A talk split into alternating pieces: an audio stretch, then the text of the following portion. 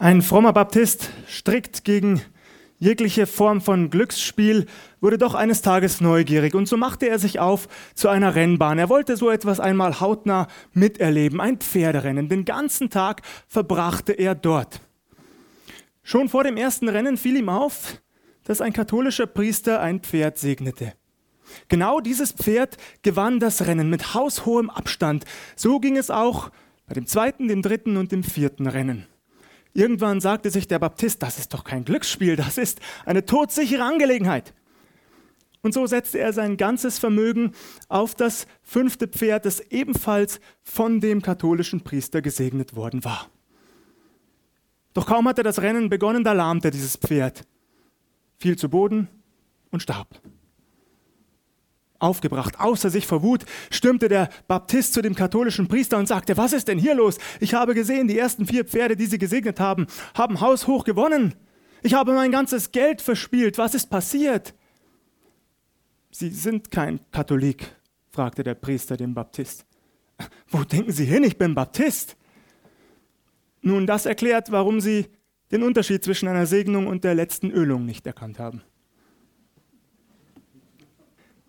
Ihr Lieben, so wie dieses Pferd in dem Witz ist alle Kreatur auf dieser Welt der Vergänglichkeit unterworfen.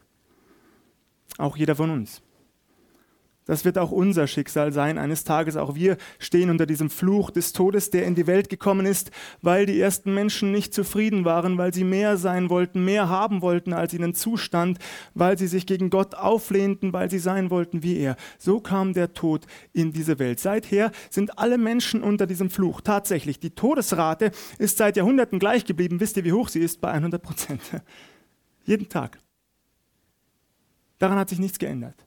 Das heißt, das wird auch unser Schicksal sein. Es sei denn natürlich, unser Herr Jesus Christus kommt zuvor wieder, was möglich sein könnte. Doch wenn wir eines Tages sterben, ist die Frage, wie? Wie wollen wir sterben? Heutzutage kann man im Internet etliche letzter Worte großer Persönlichkeiten nachlesen. Der Staatstheoretiker und Philosoph Thomas Hobbes soll auf seinem Sterbebett gesagt haben, ich bin daran, einen Sprung ins Finstere zu tun. Und der schottische Philosoph und Atheist David Hume soll sogar ausgerufen haben, ich bin in den Flammen. Manche dieser letzten Worte großer Persönlichkeiten sind ziemlich banal, nichtssagend, vernachlässigbar. Andere sind durchaus humorvoll, wieder andere spiegeln die ganze Verzweiflung einzelner Menschen wider angesichts des bevorstehenden Endes, des nahen Todes, des letzten Atemzuges, der auf jeden wartet. Schon der Apostel Paulus schreibt in 1. Thessalonicher 4 ab Vers 13 von genau dieser Hoffnungslosigkeit, die Menschen angesichts des Todes fühlen. Die letzten Worte unseres Herrn Jesus Christus waren, es ist vollbracht. Es ist vollbracht.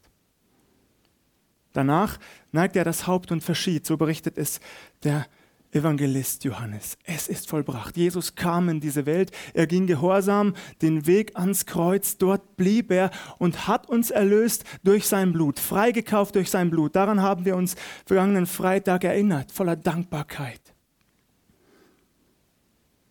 Doch Jesus ist ja nicht tot geblieben. Er ist nicht im Grab geblieben. Ich habe kurz überlegt, wie kann ich die Spannung ein wenig länger aufrechterhalten, doch dann dachte ich, das muss ja gar nicht sein. Wir schauen uns ja auch Filme an, deren Ausgang wir längst kennen, Titanic zum Beispiel. Nicht einmal Hollywood hat es gewagt, dieses Ende zu verändern. Wie hätte das auch plausibel gehen sollen, dass der Eisberg untergeht anstelle des Schiffes? Ist völlig unmöglich. Und so kann man auch die Osterbotschaft nicht verändern, liebe Geschwister. Unser Herr Jesus Christus lebt. Und man muss das auch nicht länger als nötig hinauszögern oder verschweigen. Der Herr lebt, er ist auferstanden. Und so ist er den Jüngern erschienen. Den Jüngern erschienen und etlichen anderen. Nun könnte man sagen, ja, diese Erscheinungen in den ersten Tagen nach Jesu Tod, die kann man vielleicht auf die Traurigkeit und die Verzweiflung der Jünger zurückführen. Sie haben es sich einfach eingebildet. Sie haben etwas gesehen, was sie so gerne sehen wollten. Sie wollten noch einmal mit Jesus Gemeinschaft haben, den sie auf so grausame, qualvolle Art verloren hatten. Nun, Dieses Argument kann man vorbringen, es ist nur nicht besonders stichhaltig, denn die Erscheinungen des Auferstandenen, sie ziehen sich durch die Geschichte hindurch. Das war nicht nur in den ersten Tagen so. In Offenbarung 1, die Verse 17 und 18, da heißt es, und als ich ihn sah, fiel ich zu seinen Füßen wie tot, und er legte seine rechte Hand auf mich und sprach, fürchte dich nicht, ich bin der Erste und der Letzte und der Lebendige. Ich war tot und siehe, ich bin lebendig von Ewigkeit zu Ewigkeit und habe die Schlüssel des Todes und der Hölle. Der Lieblingsjünger Jesu, Johannes, der nicht nur das Johannesevangelium verfasst hat, sondern eben auch die Offenbarung, war zu diesem Zeitpunkt, als er diese Gestalt, als er Jesus Christus hier sah, schon in fortgeschrittenem Alter. Er war auf die Insel Patmos verbannt worden aufgrund seines Glaubens. Aufgrund des Wortes Gottes willen, aufgrund seines Zeugnisses für Jesus ist er im Exil, hat er im Exil gelebt. Doch selbst dort begegnet ihm der Auferstandene. In Offenbarung 1 ab Vers 12 können wir lesen, wie er ihm erscheint, in welcher Gestalt. Wir haben heute Morgen nicht die Zeit, uns eingehend damit zu beschäftigen, aber es ist fantastisch, wie Jesus hier dargestellt wird wie er sich zeigt in einem langen, wallenden Gewand mit einem goldenen Gürtel um die Brust. Sein Haar weiß wie Wolle, seine Augen wie Feuerflammen, die Füße wie Golderz, seine Stimme wie ein großes Wasserrauschen.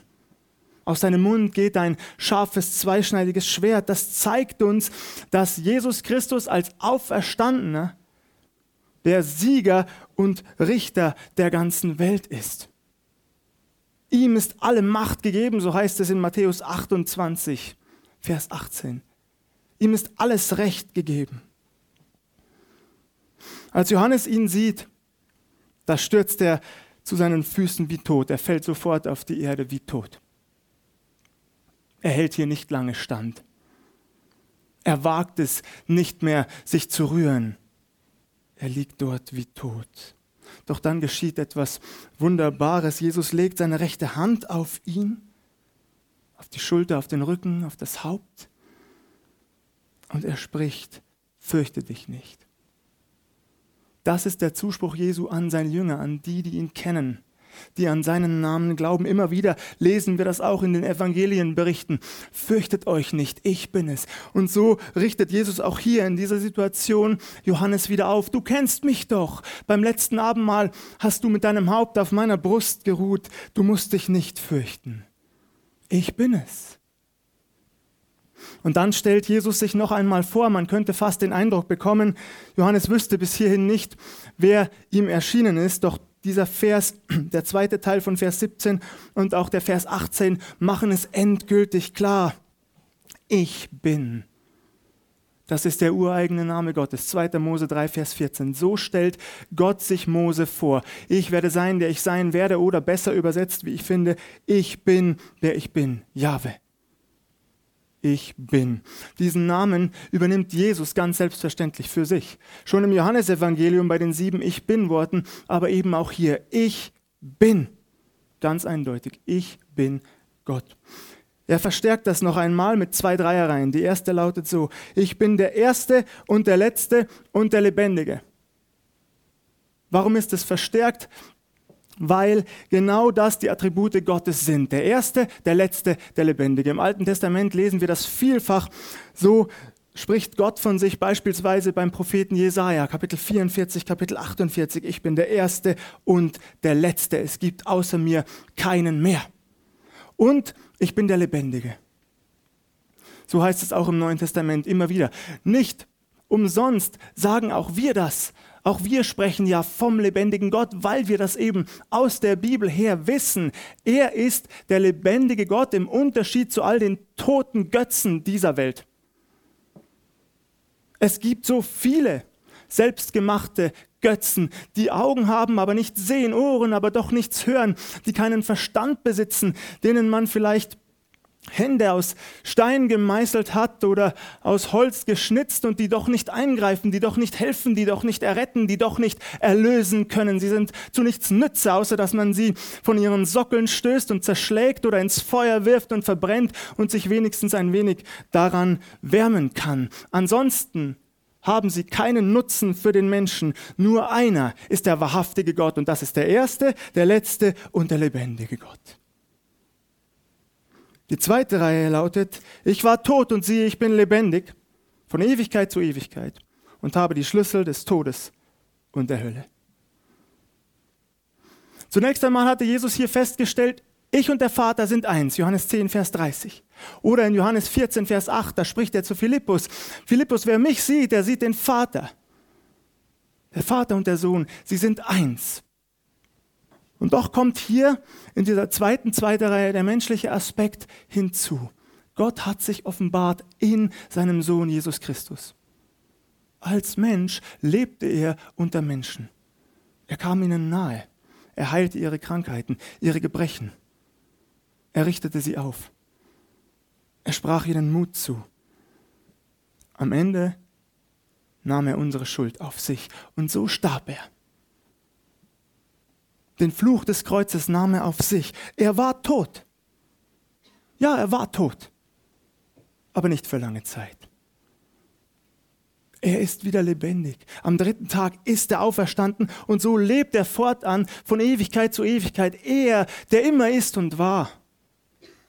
Er lebt von Ewigkeit zu Ewigkeit und er hat die Schlüssel des Todes und der Hölle. Noch einmal dieser Vers. Mir ist alle Macht gegeben im Himmel und auf Erden. Das Griechische könnte man auch übersetzen mit mir ist jedes Recht gegeben. Jesus hat alle Himmel durchschritten, jede Dimension, die sichtbare und die unsichtbare. Nichts ist vor ihm verborgen, nichts bleibt ihm verschlossen. Jeder Raum öffnet sich vor ihm, jede Tür geht vor ihm auf. Ihm ist alle Macht gegeben. Und so hat er auch den letzten Feind in der Hand, wie Paulus es sagt in 1. Korinther 15, Vers 26. Der letzte Feind ist der Tod, doch Jesus hat diesen Tod entmachtet durch seinen eigenen Tod am Kreuz und seine Auferstehung am dritten Tag. Der letzte Feind ist dann niedergeworfen und am Ende wird er vollkommen vernichtet. In Offenbarung 20 lesen wir das in Vers 13. Der Tod und die Hölle werden geworfen in den feurigen Pfuhl. Endgültig vernichtet. Ja, unser Herr Jesus Christus, er lebt von Ewigkeit zu Ewigkeit. Und die Frage, die ich uns heute stelle, ist, leben wir in dieser Gewissheit, du und ich? Leben wir in dieser Auferstehungsfreude? Wisst ihr, der Philosoph Friedrich Nietzsche soll einmal gesagt haben, wenn ich an den Erlöser glauben sollte, dann sollten die Christen ein wenig erlöster aussehen. Und ich denke manchmal, er hat so recht. Er hat so recht. Wir sehen nicht immer erlöst aus, stimmt's? Uns merkt man nicht immer an, welche Hoffnung wir in uns tragen. Nicht nur eine Hoffnung. Es ist ja nicht nur eine vage Hoffnung. Es ist nicht nur bloße tote Theorie. Es ist eine Gewissheit, die in uns lebt, die der Heilige Geist uns vermittelt, unserem Geist zuspricht, dass wir Kinder des lebendigen Gottes sind durch Jesus Christus und das, was er getan hat am Kreuz. Bitte leben wir auch so. Ein christlicher Professor hat relativ früh seine Frau verloren an Krebs. Einige Jahre später wurde er interviewt und er wurde gefragt, was hat sie aufrechterhalten all die Jahre? Und er sagte, wissen Sie, meine Frau zu verlieren, das war die bisher schrecklichste Erfahrung meines Lebens. Ich wusste nicht, wie soll ich vier Kinder alleine großziehen. Und meine Studenten haben mich angerufen und haben mich gefragt, tröstet es sie denn nicht in einer solchen Situation, dass unser Herr Jesus Christus lebt? Und der Professor sagte, diesem Journalisten sehen Sie, es gab in meinem Leben viele Augenblicke, in denen es mir schlecht ging, in denen ich traurig war, in denen ich verzweifelt war. Er hat das nicht verschwiegen. Aber er fügt hinzu, wissen Sie, es gab auch keinen Augenblick, in dem ich die Gewissheit der Auferstehung nicht getröstet hätte. Und genauso wie ich meine Frau eines Tages wiedersehen werde, so werde ich auch meinen Herrn Jesus Christus wiedersehen von Angesicht zu Angesicht. Unser Glaube, ihr Lieben, ist nicht nur tote Theorie, das ist Gewissheit. Wir müssen unsere Probleme nicht verschweigen. Wir müssen nicht so tun, als wären wir nie in Nöten, hätten wir niemals Ängste durchzustehen oder tiefe Täler durchzuwandern. Das erwartet keiner von uns. Aber gleichzeitig haben wir Gewissheit in unserem Herzen, dass das hier, alles, was uns hier widerfahren kann, nicht das Ende ist. Und das dürfen wir ausstrahlen in diese Welt hinein. Gewissheit, dass wir hier keine bleibende Stadt haben, sondern die zukünftige suchen, die unser Herr Jesus Christus uns vorbereitet hat beim Vater. Für jeden, der das angenommen hat, Jesu Geschenk am Kreuz, der an seine Auferstehung glaubt, der diese Gewissheit teilt, wartet eine Wohnung im Himmel. Und diese Gewissheit sollte am Ende stärker sein als unsere Probleme, unsere Nöte, unsere Zweifel, unsere Fragen, unsere Ängste. Denn der, der in uns lebt, der ist größer als der, der in der Welt lebt. Nehmen wir das mit. Wenn das wahr ist, dass Jesus gestorben und auferstanden ist. Und ich bin ganz gewiss, dass es wahr ist. Auch wenn bis heute versucht wird, es immer wieder zu leugnen und anders zu erklären. Ich bin gewiss, es ist die Wahrheit dann sollen die Menschen das merken. Auch sie sollen Hoffnung haben. So viele Menschen da draußen haben diese Hoffnung nicht. Obwohl sie sich insgeheim sicher danach sehnen, dass es etwas gibt nach dem Tod. Und wir können ihnen diese Botschaft weitergeben. Der Herr ist auferstanden. Er ist wahrhaftig auferstanden. Gelobt und gepriesen sei er dafür in alle Ewigkeit. Amen.